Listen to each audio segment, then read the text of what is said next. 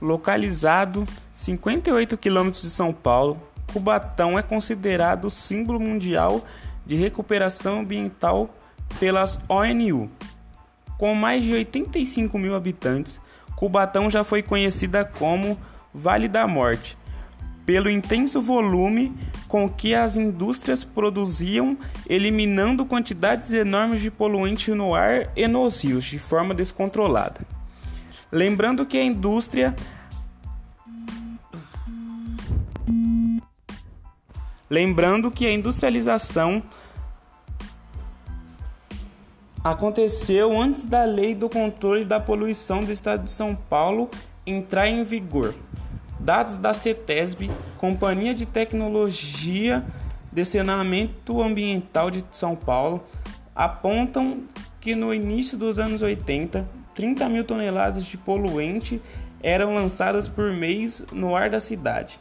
Peixes e pássaros sumiram da cidade de Cubatão, pois não havia condições naturais para sobreviverem e nem se reproduzirem. Mas o Estado só começou a intervir quando os danos à saúde da população começaram a mostrar números alarmantes.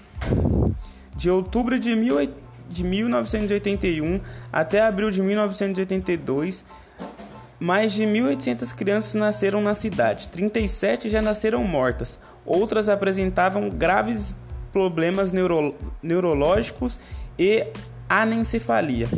No país, Cubatão era a cidade líder em casos de problemas respiratórios.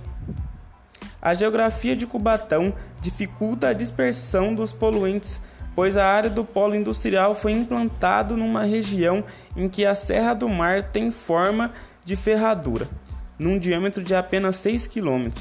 A população gerada pelas industriais. Uh, a poluição gerada pelas indústrias nos locais não tinha como se dissipar, ficavam aprisionadas entre as montanhas da serra. O governo do estado chamou a CETESB para fazer um mapeamento e estudo de causas da poluição litorânea.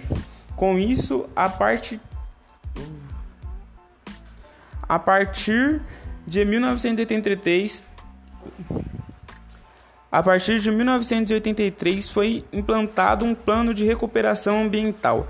Governantes, indu industriais e população passaram a trabalhar em conjunto pela recuperação da saúde local. Em 1989, as 320 fontes poluentes que existiam na época já estavam controladas.